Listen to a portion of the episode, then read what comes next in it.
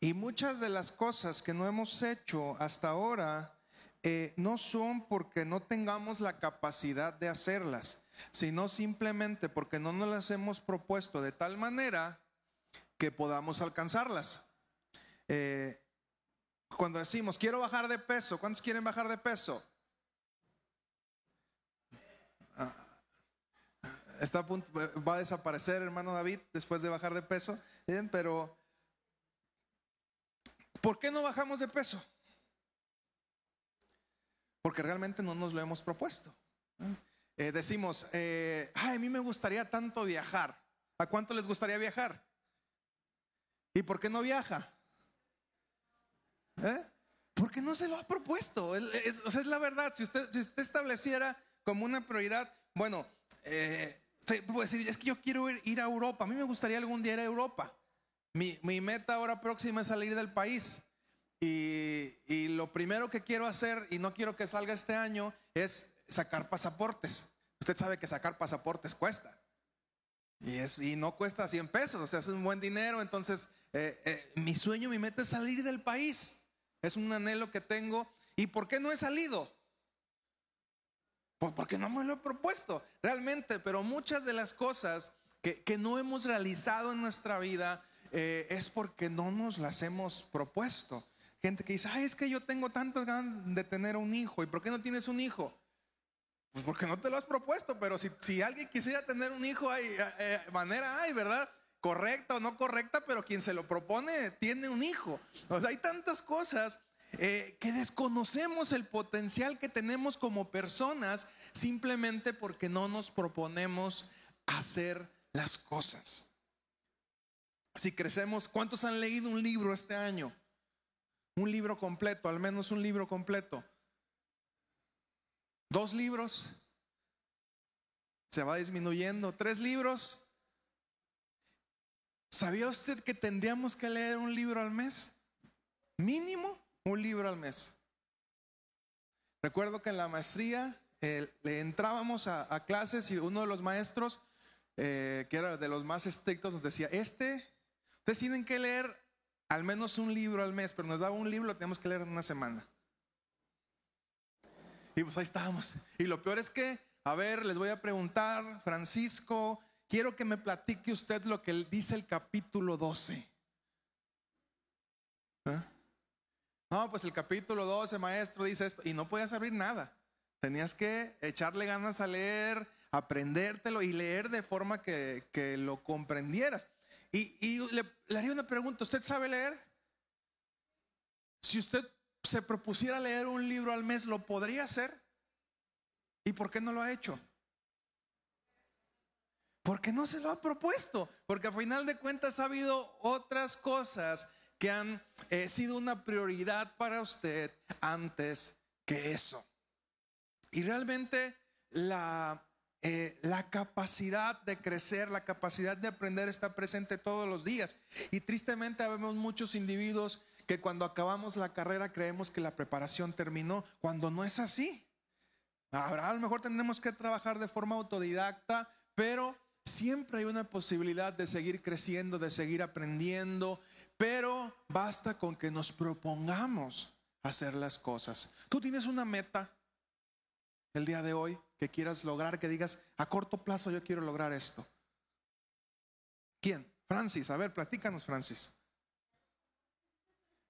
El centro de rehabilitación. Muy bien. ¿Alguien más? David. Un diplomado, excelente. ¿Alguien más que nos comparta su meta? Yo les compartí la mía. Anaí. Una certificación. Bien. Voy a anotarlos para estarles recordando. Vamos a proponernos a lograr lo que lo que queremos hacer. Y usted me va a decir, bueno, pastor, ¿de qué está hablando con esto? Tiene algo que ver con la palabra que te voy a, a dar el día de hoy. Abre tu Biblia en Proverbios capítulo 11, versículo 2.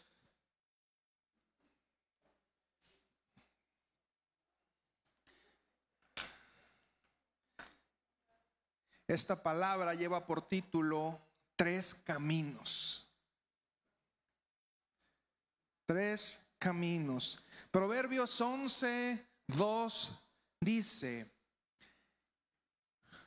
con el orgullo viene el oprobio, con la humildad la sabiduría. Otra versión dice, cuando viene la soberbia, viene también la deshonra, mas con los humildes está la sabiduría. Hace días les compartía eh, una cita del, de John Maxwell, un libro que estoy leyendo acerca del liderazgo que me hicieron un favor de regalarme. Son cinco libros en uno, está genial. Si a usted le interesa, déjeme lo termino y se lo paso. Es el libro más eh, brutal que he leído en cuanto a, liderazgo. Y dice, el orgullo es devastador. El orgullo infla su sentido de valor propio y distorsiona su perspectiva de la realidad. La envidia surge de la inferioridad y el orgullo de la superioridad. El orgullo lleva a la pérdida del deseo de aprender y a una falta de disposición para cambiar. Sabes, la vida está llena de oportunidades para crecer. Hay un dicho muy viejo y muy conocido que dice, el que con lobos anda, aullar se enseña. Y yo comenzaría esta palabra diciéndote, ¿quiénes son tus lobos? ¿Quiénes son tus lobos? ¿Quién es el grupo de personas con el que te relacionas y con el que y, al grupo al cual te estás pareciendo? ¿Quiénes son las personas con las que convives mayormente, con las que pasas más tiempo? ¿Quiénes son las personas de las cuales estás aprendiendo? Más profundo aún, ¿realmente cuidas o seleccionas la gente de una manera consciente? Porque conscientemente lo hacemos, pero de una manera consciente usted selecciona las personas con las cuales usted convive. ¿Quiénes son tus lobos? Las personas de las cuales te rodeas te irán dando una personalidad. Irás aprendiendo sus modos, sus gustos, sus frases.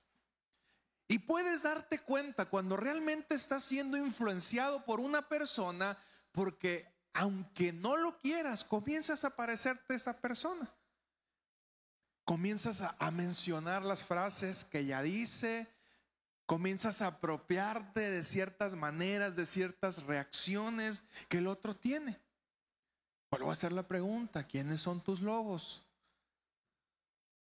¿A quién te estás pareciendo? ¿Cuáles son las palabras que más dices? ¿Usted se ha preguntado cuáles son las, más bien las frases que usted más dice?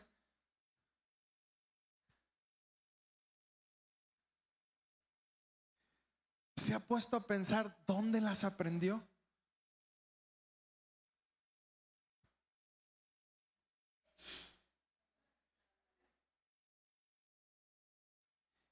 Y este hombre, John Maxwell, es un erudito del liderazgo y no solamente dentro del ámbito cristiano, sino en el ambiente secular. A él lo contratan grandes empresas para poder dar cursos acerca de, liderazgo y él les comparte, aparte del curso de liderazgo, les habla de la fe. Él comenzó siendo un pastor bautista, cuenta que tuvo la iglesia más prominente dentro de su denominación pero llegó un momento en donde Dios lo llamó a hacer algo más. Él dejó de pastorear y usted me puede decir, ay, eso es pecado, casi, casi, ¿verdad? Él entendió que tenía que dejar de pastorear para dedicarse completamente al liderazgo. Y cuando toma esta decisión, nada fácil, dejar su seguridad, él eh, logró hablar acerca de la fe y acerca del liderazgo, no solamente a la gente de su denominación, sino a todo el mundo. Logró llevar la palabra de Dios hablando acerca del liderazgo a mucha gente. Y este hombre eh, menciona que él busca al menos desayunar seis veces al año con las personas que él admira en ciertas áreas. Y dice, yo seis veces al año tengo que sentarme con alguien a platicar. Incluso ahorita él ya es un hombre reconocido y cuando le llama John Maxwell a, a un líder, le dice, quiero platicar contigo, pues obviamente le dan. Ah, sí, señor Maxwell, ¿cómo no? Platicamos, nos sentamos. Pero dice que cuando él empezó, él ofrecía 100 dólares por media hora del tiempo de la persona. Entonces, eh, si estaba alguien, eh, él estaba en, en Nueva York y la persona a la que quería visitar estaba en Los Ángeles, él le hablaba por teléfono, conseguía su contacto y le decía, te voy a dar 100 dólares por media hora de tu tiempo. Y dice que planificaba sus vacaciones desde donde él estaba hasta donde estaba esa persona solo para sentarse a platicar con ellos. Y dice, no hubo una sola plática que no fuera enriquecedora para mí y me ha permitido crecer lo suficiente y, lo, y, ahora me reciben, pero en ese momento era una motivación para que la gente pudiera abrirme sus puertas, los grandes líderes pudieran abrirme sus puertas, poder sentarme con ellos y poder aprender. Y no era media hora, seguramente era más tiempo el que pasaba con ellos, pero él se encargaba de aprender y aprender más de la gente que admiraba. Porque él había entendido que él necesitaba aullar como los mejores. Si te rodeas de personas mediocres, entonces te vas a convertir en una persona mediocre. Pero si estás cerca de gente exitosa, también aprenderás sus hábitos. ¿Y qué es lo que nos limita a aprender? Y vamos a ir enlazando todos los conceptos que hemos dado. ¿Qué es lo que nos limita a aprender?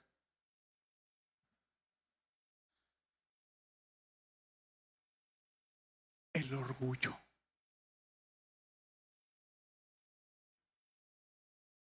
Cuando somos orgullosos, limitamos lo que la otra persona nos puede enseñar, porque bueno, ¿tú qué me puedes enseñar? A mí. Y los que somos papás entendemos que incluso hasta de nuestros hijos más pequeños aprendemos algo. Y cuando una persona logra vencer ese orgullo y decir, yo quiero aprender de todo lo que me venga en la vida, obviamente no todo va a ser, va a ser bueno, aprendemos cosas también dolorosas, aprendemos cosas no tan importantes si tenemos una actitud hacia, hacia el aprendizaje. Pero el orgullo es aquello que nos limita a aprender porque el orgullo nos hace creer, nos hace pensar que lo conocemos todo en un área. Proverbios 15:5.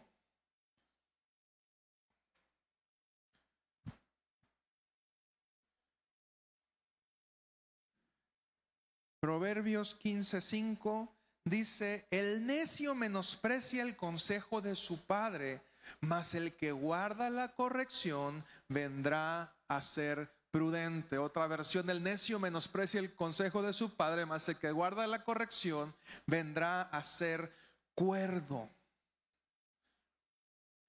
El orgulloso no acepta el consejo.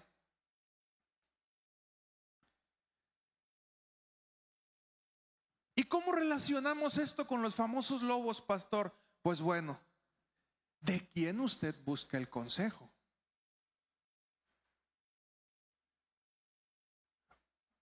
Uno no solamente debe ser sabio en recibir el consejo, sino también en saber buscar el consejo correcto. Usted puede aceptar, buscar el consejo, aceptar el consejo de la persona equivocada y el resultado va a ser malo. O sea que no se trata solamente de querer recibir, de saber recibir, sino ver de dónde viene el consejo. Y entonces, si somos sabios y, y aprendemos de los mejores, nos convertiremos en alguien parte del grupo de los mejores. No puedes pasar la vida escuchar, escuchando la opinión de cómo navegar de los que nunca se han metido al mar. ¿De quién usted tendría que aprender a navegar? Pues de los marinos, seguramente, ¿no? De los marineros. ¿De quién usted tendría que aprender a pescar? Pues de los pescadores, porque si usted me viene a pedir un consejo a mí acerca de pescar, yo lo más que he pescado son la ropa que se caía en mi casa, eh, allá con los vecinos, caía en las tejas, entonces mi papá tenía una caña de pescar que aventaba y cuando una, ropa caía en las tejas de las otras casas, pues ya nomás ya estamos. Y yo le puedo enseñar cómo, cómo pescar ropa, pero cómo pescar peces estaría buscando el consejo en el lugar equivocado. Solo un verdadero marinero va a conocer los secretos del, mar. Y como seres humanos, cuando queremos crecer, tenemos que estar dispuestos primeramente a empezar a imitar a alguien. He escuchado este consejo muchas veces y es que cuando usted tenga temor de estar al frente en algo, comienza imitando a alguien. Entonces, si usted eh, le gusta cómo canta eh, Lily Goodman, a lo mejor no va a tener su voz, pero usted comienza a imitar cómo Lily Goodman dirige, o cómo Marcela Gándara lo hace, o cómo lo hace Barak. El cantante Barak, que no sé cómo se llama, yo siempre creí que Barak era el que cantaba, pero no, Barak es el grupo completo.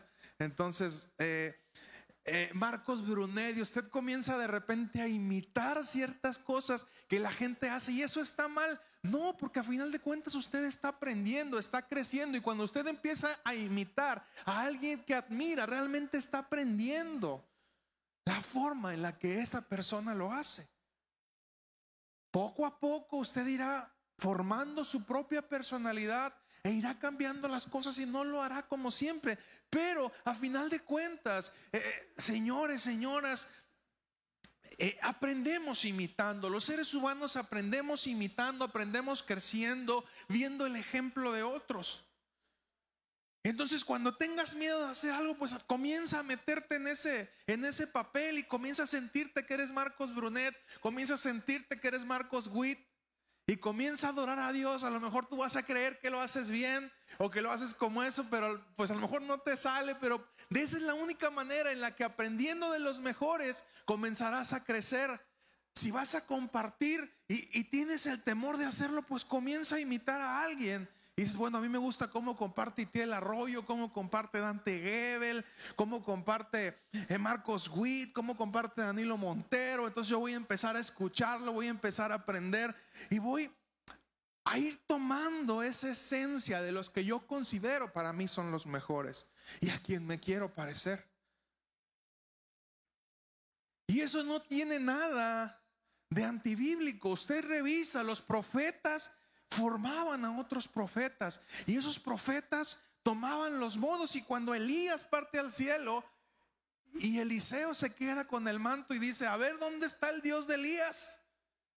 Y él vio como Elías con el manto abrió el río y ¿qué hace Eliseo? Con el manto abre el río. ¿Hizo mal?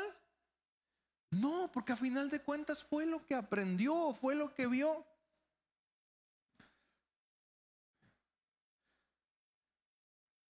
Y aún para eso se requiere voluntad porque hay, hay gente tan orgullosa que ni siquiera quiere aprender de otros.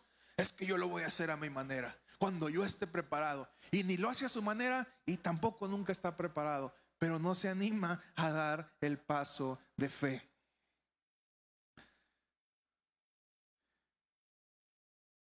Y también se requiere saber escuchar. A mí hay una escena eh, de las cosas que aprendí junto con mi hija, más o menos a los tres años, ella veía todos los días Moana, se acababa Moana y volví a empezar Moana en el, cine de mi casa.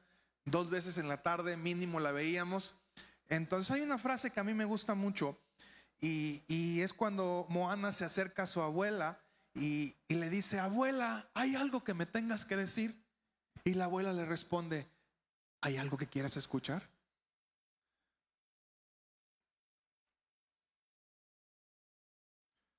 Como pastor me he dado cuenta que he perdido mucho tiempo dándole consejos a gente que no me quiere escuchar.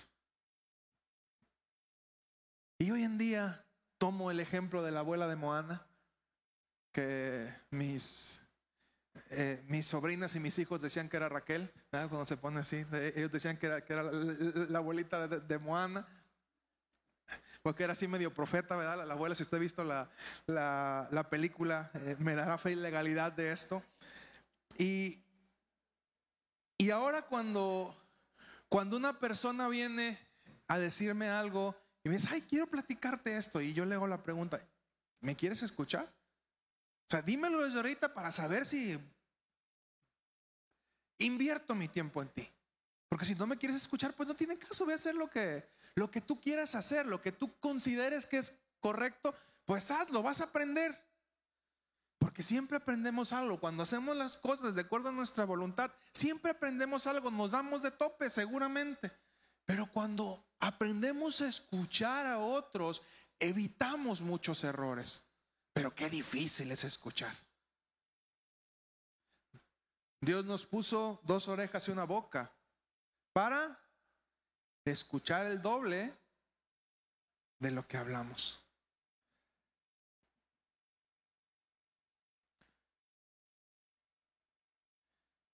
El primer paso para escuchar consejo es simple y como te decía, es querer escuchar. Y se vuelve más complicado querer escuchar cuando se trata de una reprensión o una corrección. Y sabes, entre más va pasando el tiempo como cristianos, menos creemos que alguien nos puede corregir algo. Y lo decimos, ¿y para qué ocupa un pastor? El Señor es mi pastor, nada me faltará. En lugares de delicados pastos me hará descansar, junto a aguas de reposo me pastoreará. Decimos, yo no ocupo un pastor. Y eso sí es antibíblico. ¿Por qué? Porque creemos que ya nos la sabemos de todas, todas. Y contrario a eso, conforme más crecemos en la fe, más necesario se vuelve rodearnos de gente que trabaje con nosotros, que trabaje en nuestra mente, porque va a ser cada vez más quirúrgico lo que se tiene que hacer en una vida. Y esa es la diferencia entre ser una mesa y ser una escultura. Usted toma un pedazo, usted toma un árbol y es mucho más sencillo hacer una mesa. Usted corta tablas, las clava, las acomoda y tiene usted una mesa fácilmente. ¿Cuántos de aquí podrían hacer una mesa? Si yo le entrego un árbol, ¿cuántos pueden hacer una mesa? Con las herramientas, como decía el amigo Joaquín, eh, perdón, el, amigo este, Dani, papá de Joaquín, no sé si ustedes lo recuerdan, eh, una vez yo hice una, una caja de, para el teclado, eh, la acomodé y él la vio y me dijo, no, no me gusta, dámela, yo lo, voy, yo lo voy a reparar. Se lo llevó, la dejó muy bonita y le digo, no, Daniel, es que tú eres mejor carpintero que yo. Y Daniel me dijo, oh no, yo tengo más herramientas que tú. Y es cierto, realmente con las herramientas correctas podríamos hacer, hacer muchas cosas, pero te aseguro que cualquiera de nosotros con un montón de tablas podríamos hacer una mesa, teniendo las herramientas correctas. Pero ¿cuántos de aquí podrían hacer una escultura? Porque la escultura, además de las herramientas, requiere habilidades. Y no cualquiera tiene esas habilidades. Entonces la diferencia Dice la Biblia que hay vasos para cada cosa. Y la diferencia entre un vaso para, para un mayor uso, para un mejor uso, es la calidad de la mano que lo forma. Y si bien una mesa es útil, una escultura es considerada una obra de arte. Y entonces entre más vamos creciendo en la fe, más tendríamos que estar al ojo del, escrutinio de alguien que nos guía y decirme, sabes que ayúdame a pulir las imperfecciones. Y son pocas las personas que logran desarrollarse, desarrollarse de esa manera y es porque deciden en todo momento estar siendo pulidos, estar siendo perfeccionados, estar creciendo y sobre todo tener los oídos bien abiertos para escuchar el consejo. Lijar una madera cualquiera lo hace, pero darle forma a una escultura requiere la mano de un artista. Proverbios 19, 20 y 21.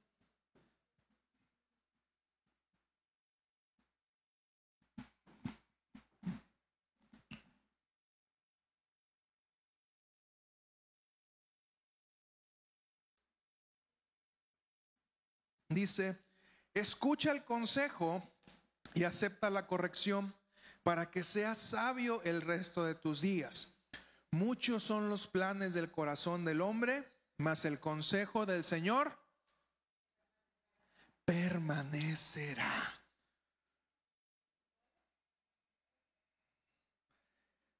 Proverbios 19, 20 y 21. Y ahora vienen los tres caminos de los que le hablé. Antes de un consejo, reprensión o corrección, usted puede tomar cualquiera de estos tres caminos. Camino número uno, ofenderse.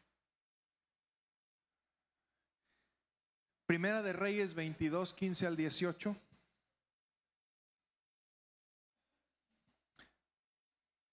Dice, vino pues al rey y el rey le dijo, Micaías, ¿iremos a pelear contra Ramot de Galat o la dejaremos? Él le respondió, sube y serás prosperado y Jehová la entregará en mano del rey. Y el rey le dijo, ¿hasta cuántas veces he de exigirte que no me digas sino la verdad en el nombre de Jehová? Entonces él dijo, yo vi a todo Israel esparcido por los montes como ovejas que no tienen pastor y Jehová les dijo, estos no tienen Señor, vuélvase cada uno a su casa en paz. Y el rey de Israel dijo a Josafat, ah, no te lo había dicho yo, ninguna cosa buena profetizará él acerca de mí sino solamente el mal. Si usted revisa el contexto de esta palabra, estaba el rey Joram junto con Josafat, iban a salir a la guerra y había un montón de profetas, los profetas de la corte, esos eh, eh, profetas barberos que estaban ahí con el rey y le decían, sí, rey, con estos cuernos vas a cornarlos, con estos tú vas a vencer y vas a ganar. Y entonces Josafat, que la Biblia dice que era un rey que, se, que seguía a Dios, le dice, oye, de casualidad no hay aquí un profeta de Jehová. Y le contesta Joram, pues sí hay uno, pero a mí no me gusta platicar con él porque siempre me dice cosas malas.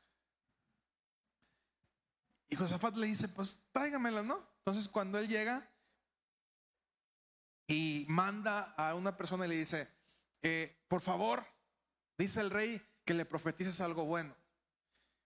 Y Micaías, el profeta, le dice, de verdad yo voy a decir solamente lo que Dios me diga. Y cuando pasa esto que leímos de manera irónica, le dice, sube y vas a ser prosperado. Dime lo que Dios dice. Pues veo que todos van a quedar como ovejas sin pastor.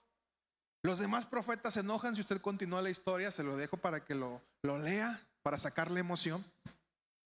Eh, los profetas empiezan, incluso golpean a este profeta y dicen, ¿sabes qué? Cuando vengan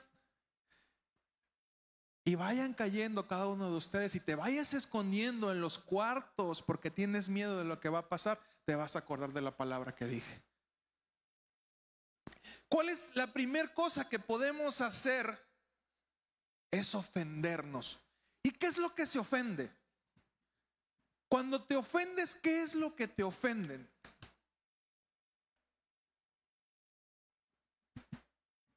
El orgullo.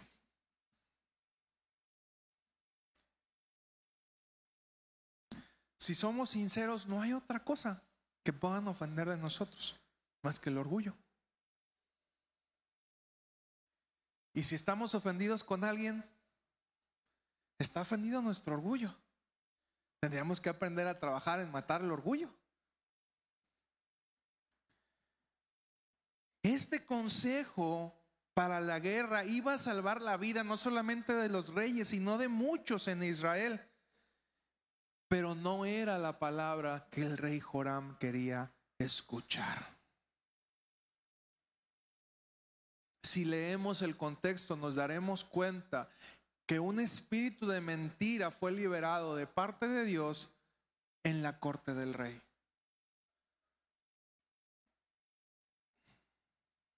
Primer punto, nos ofendemos. ¿Cuántas veces nos han dicho un consejo, pero no es lo que queríamos y nos ofendemos? Ay, no, ese pastorcillo me lo han dicho a mí, ¿verdad? Creo porque no les digo lo que quieren escuchar. ¿ah? Punto número dos. ¿Qué puede hacer usted cuando recibe un consejo o una corrección? Ignorarlo. Es el segundo camino.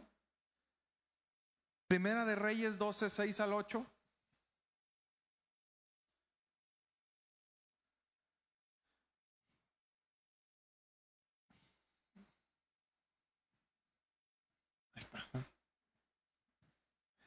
Entonces el rey Roboam pidió consejo de los ancianos que habían estado delante de Salomón cuando su padre vivía y dijo, ¿cómo aconsejáis vosotros que responda a este pueblo? Y ellos le hablaron diciendo, si tú fueres hoy siervo de este pueblo y los sirvieres y respondiéndoles buenas palabras les hablares, ellos te servirán para siempre.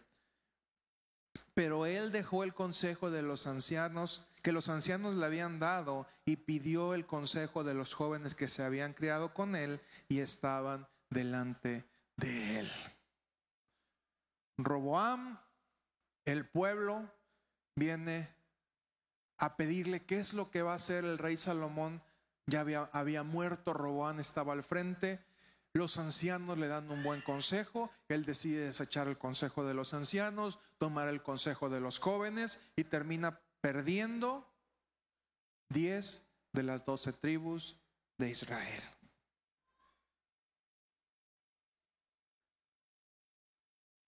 Ignorar el consejo, no te ofendes. Quiero hacer esta separación, no te ofendes, pero simplemente dices gracias. Ni fu ni fa.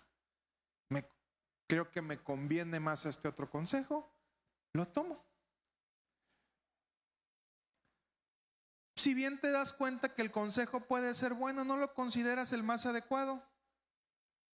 ¿O tú tienes mejores planes? Puede ser inmadurez, puede partir de la inmadurez, puede partir de la soberbia o puede partir de la indiferencia. Menosprecias, cuando ignoras el consejo, lo menosprecias. ¿Sabes qué? Pues qué bueno que me lo dijiste,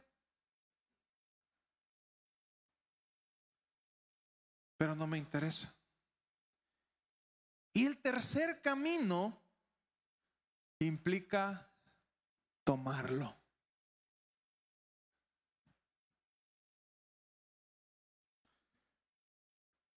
Esto implica recibirlo, creer que puede generar un cambio en tu persona. Y te haría esta pregunta, ¿cuántos de aquí se consideran personas que buscan y reciben el consejo?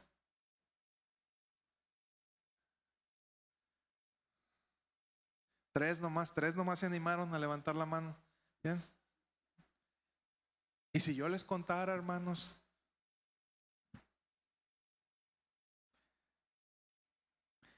pero si somos realistas, esto es mucho más sencillo decirlo que hacerlo. Y en la práctica es muy complicado. Porque recibir el consejo implica renunciar a nuestra manera de hacer las cosas. Cuando tú recibes el consejo de alguien más, reconoces que tu forma de hacerlo no era la correcta. Y cuando haces esto, cuando tú recibes el consejo, le das una estocada tu orgullo. Entonces, si queremos matar el orgullo, ¿cómo es? buscando y recibiendo el consejo.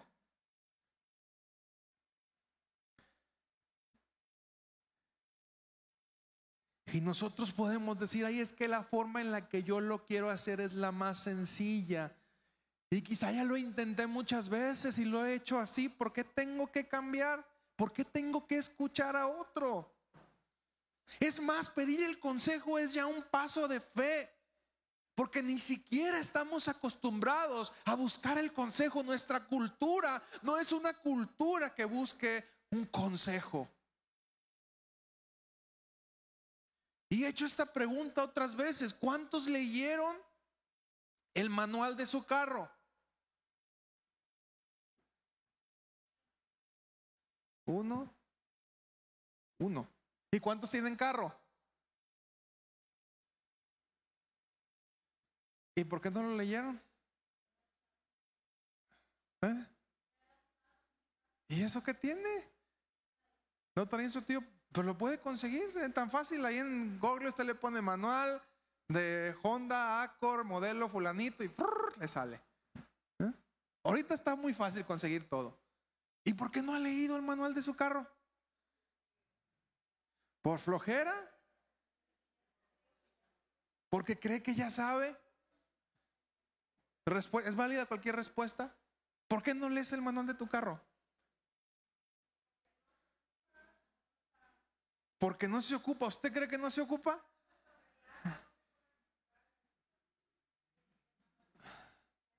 El manual es para conocer el carro, ciertamente. ¿Usted sabe todas las funciones que tiene su carro? Le aseguro que hay funciones que su carro tiene que usted no las conoce. ¿Y sabe por qué? Porque no ha leído el manual. Luego andan metiendo la R de rapidito o se meten al agua y le ponen la N de, nadar. Ya, ya, llegué por el lodo, vamos a ponerle la N de nadar para que pase el carro rápido, ¿verdad?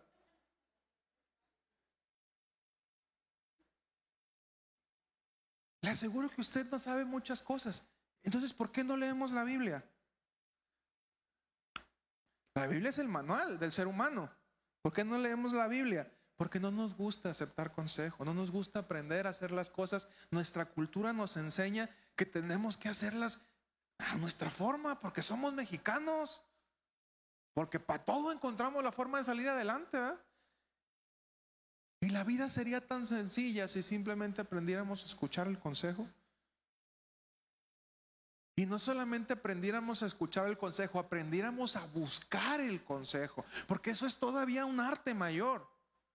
Escuchar un consejo cualquiera lo hace, buscar el consejo adecuado, no cualquiera.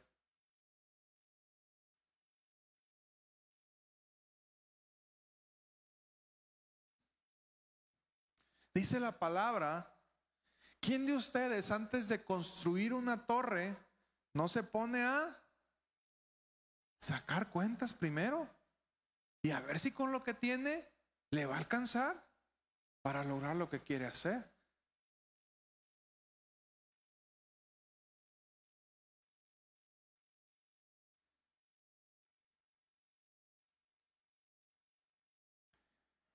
Porque luego solemos caer a la antítesis del asunto y es buscar el consejo de muchas personas. Voy a buscar consejo, consejo, consejo, consejo hasta que me digan lo que quiero escuchar. Vamos con uno nos dice no lo hagas, vamos con el otro nos dice no lo hagas, vamos con el otro nos dice espera, vamos con ese nos dice hazlo. ¿Y cuál consejo tomamos? El de hazlo porque es, lo que yo quiero hacer. Y ese es el, el otro punto. Hay gente que no nos gusta buscar consejo y hay gente que nos gusta buscar el consejo hasta que encontremos el consejo que nos conviene y el que queremos que se haga.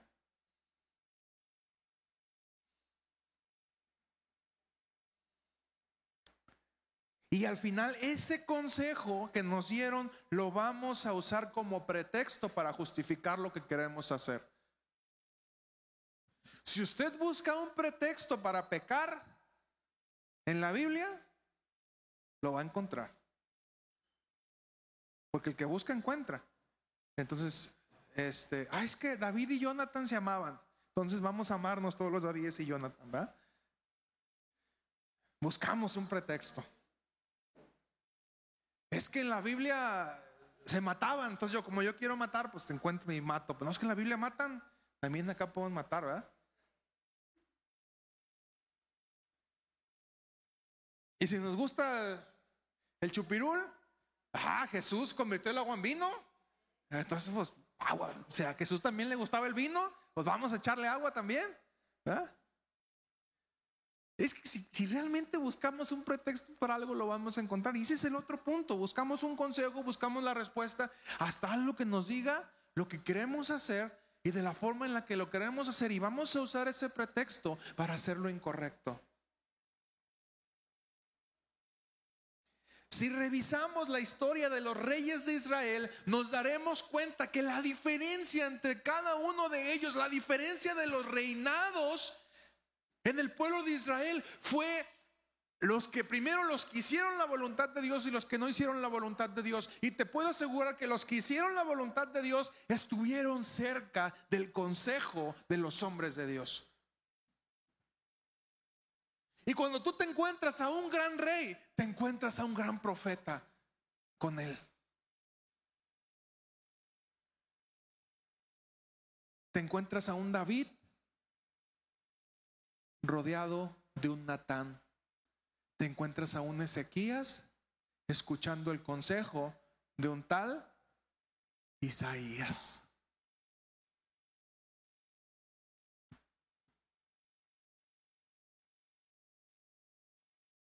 Te encuentras a un tal Ciro el persa que reconstruye el templo de Dios escuchando el consejo de Nehemías. Te encuentras a un Darío estableciendo cosas escuchando el consejo de un anciano Daniel.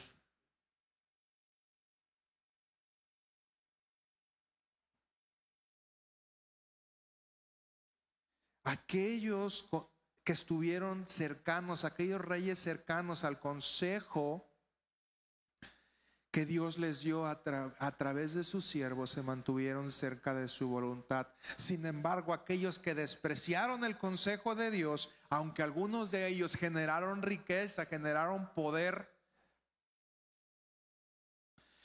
para Dios eso nunca fue importante. ¿Sabía usted que muchos de los reyes que Dios dice no hicieron la voluntad de Dios, fueron buenos reyes para la nación. ¿Sabía usted que Herodes, económicamente hablando, fue un buen rey? Mucha prosperidad. Jeroboam II, Omri, el papá de Acab, uno de los reyes más paganos, fue un rey que hizo prosperar sin embargo, llevó a un declive en lo social, a un declive en lo religioso, porque no supo escuchar el consejo de Dios. Y aquellos reyes que buscaron el consejo de Dios están enmarcados en los libros de quienes hicieron su voluntad.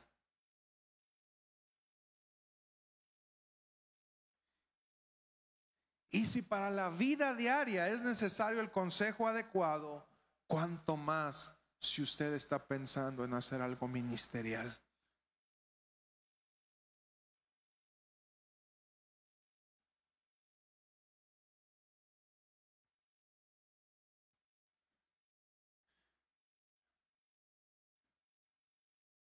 ¿Cuál de los tres caminos vas a tomar?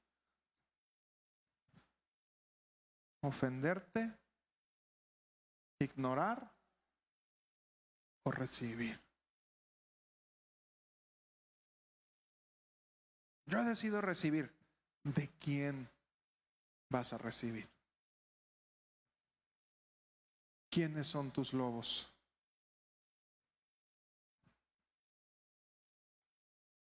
¿Con cuántas personas que tienen centros de rehabilitación, Francis, te has acercado a platicar?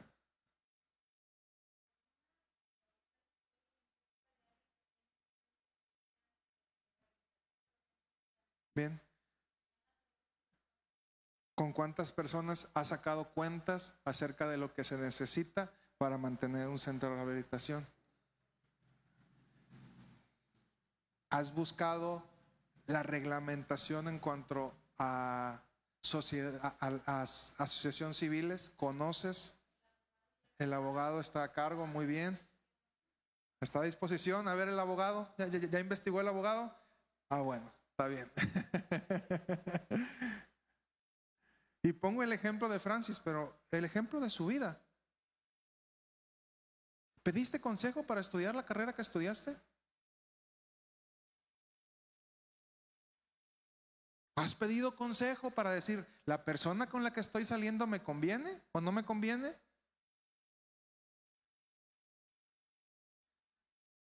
A ver, pastor, ¿cómo ve mi relación con Maite?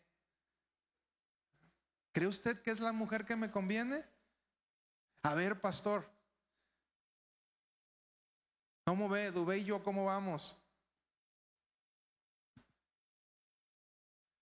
A ver, pastor, ¿usted ve que nuestro matrimonio va en orden?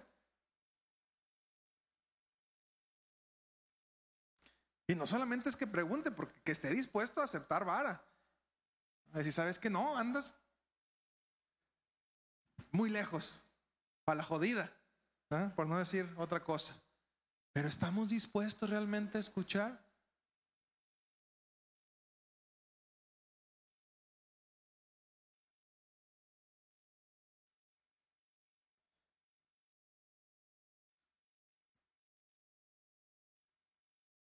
Creo que tenemos mucho que trabajar en eso, iglesia. Si queremos convertirnos en personas de excelencia, tenemos que aprendernos tenemos que aprender a escuchar el consejo, a buscar a buscar otros lobos.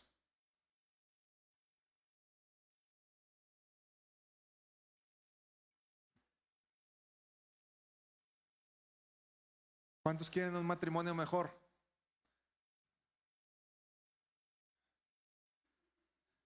¿Cuántos quieren un negocio mejor, los que tienen negocio? ¿Cuántos quieren mejores hijos? ¿Cuántos quieren un ministerio grande?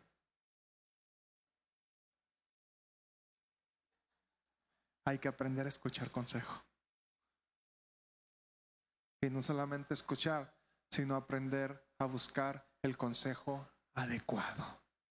Si quieres aullar bien, si quiero aullar bien, diga conmigo. Tengo que buscar a los lobos. Si quiero aullar bien, tengo que buscar a los lobos. Si quiero ladrar bien, ¿quién me va a enseñar a ladrar?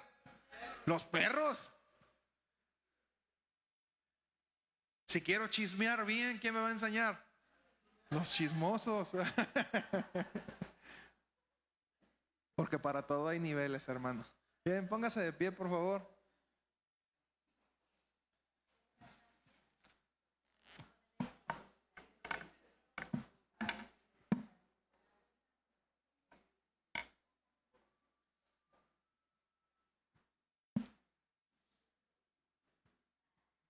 Y no es fácil ponernos bajo el escrutinio de otros. Te voy a hacer esta pregunta, sinceramente, ¿tienes un pastor? Pero no un pastor de título, ¿verdad? Porque sí es fácil decir, ay, sí, yo, yo me congrego en la iglesia de, de Paco, ¿verdad? Y luego nos hacemos como cuando llegan con Jesús cuenta y dicen, Señor, Señor, en tu nombre echamos fuera demonios. Y dice, pues, no los conozco.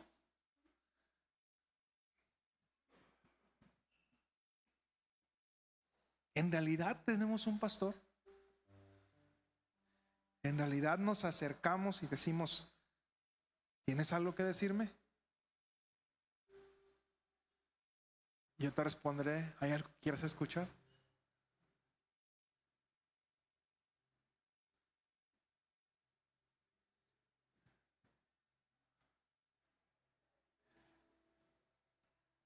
Y de verdad yo entiendo que en cada uno de ustedes llegará el momento en donde tal vez yo ya no sea el pastor adecuado para lo que tú quieres lograr. Porque vayas por otro camino, porque Dios te lleva a otro lugar, porque a lo mejor tus planes son más grandes y yo te sirvo en una cierta etapa y después ya no, después tendrás que buscar a alguien más. Pero es bien difícil mantenernos siempre bajo el ojo del escrutinio de otra gente.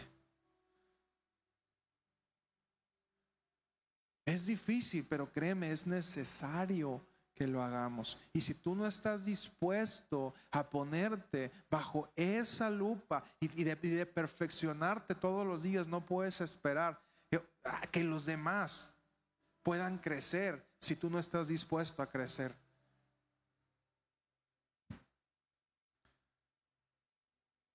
como líder, uno tiene que mantenerse en constante crecimiento. ¿Por qué? Para ir más adelante que el otro. El líder va abriendo camino. El líder va diciendo hacia dónde seguimos, hacia dónde va la cosa. Y eso nos tiene que mantener siempre ocupados en seguir creciendo, en seguir aprendiendo, en seguir madurando. Y se vuelve un reto.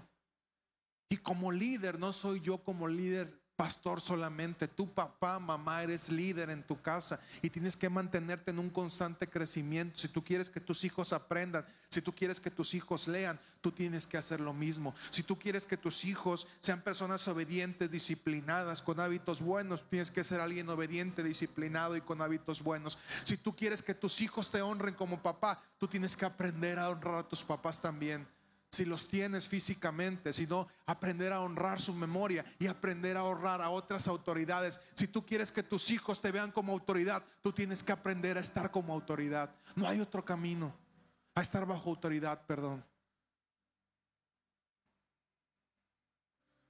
A veces queremos enseñar cosas que nosotros no hacemos y así no funciona.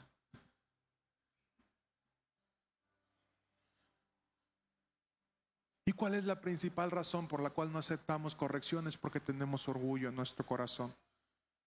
Y todos en alguna área tenemos orgullo, tenemos que aprender a estar matando ese orgullo. Y la mejor forma en la que tú puedes matar el orgullo es reconocer que la forma en la que tú lo haces, lo más probable es que no sea la correcta.